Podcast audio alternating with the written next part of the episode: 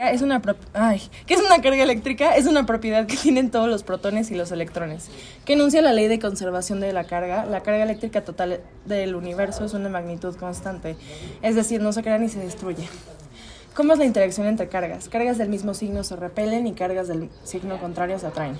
Menciona cuáles son las formas de electrizar los cuerpos, frotamiento, contacto e inducción. ¿Para qué sirve un electroscopio? Sirve para detectar la carga eléctrica de un cuerpo e identificar su signo.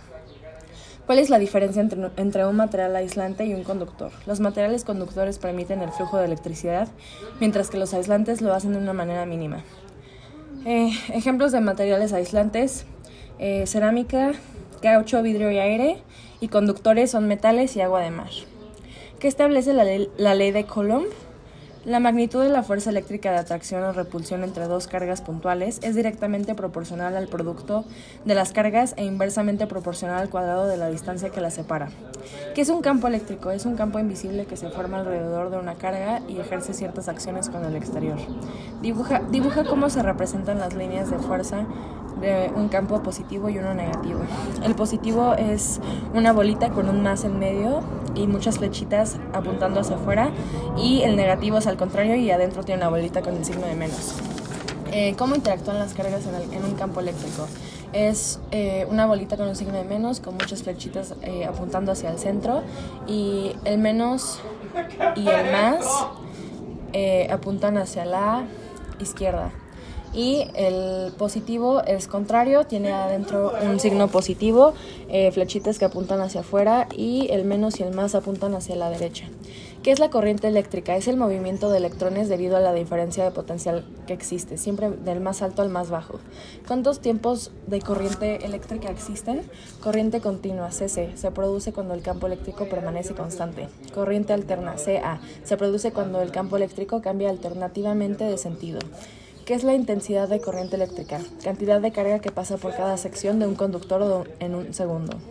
¿Qué, es resistencia eléctrica? Es la oposición que presenta un material al paso de la corriente o flujo de electrones. Em, menciona cuáles son los principales factores que intervienen en la resistencia de un material. Naturaleza del conductor, longitud del conductor, área transversal y temperatura. ¿Qué enuncia la ley de Ohm? La intensidad de la corriente eléctrica que pasa por un conductor en un circuito es directamente proporcional a la diferencia de potencial aplicado a sus extremos e inversamente proporcional a la resistencia del conductor. ¿Qué es un circuito? Es un sistema en el cual la corriente fluye por un conductor en una trayectoria completa.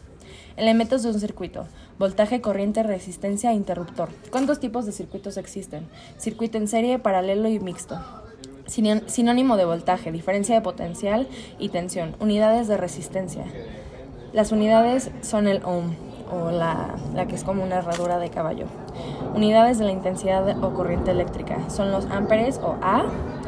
Unidades de voltaje son los voltios V y unidades de carga eléctrica es el coulomb C.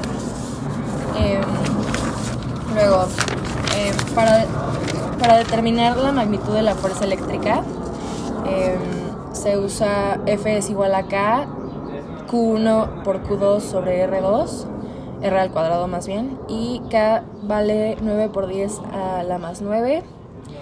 Y este, para microcoulombs a coulombs son eh, por 10 a la menos 6. Y para amperes, de mini amperes a amperes es por 10 a la menos 3. Y para la resistencia equivalente de todo el circuito, primero va el paralelo en el mixto y es 1 sobre RE es igual a 1 sobre RE más 1 sobre R2, etc. Y finalmente para la resistencia total es R1 más R2 más R3.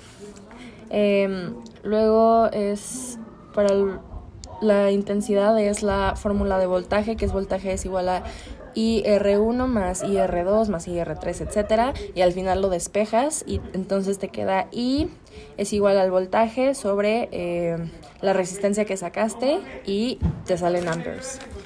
Luego el 3 es em, voltaje 1 es igual a I por R 1 y voltaje 2 es I por R2.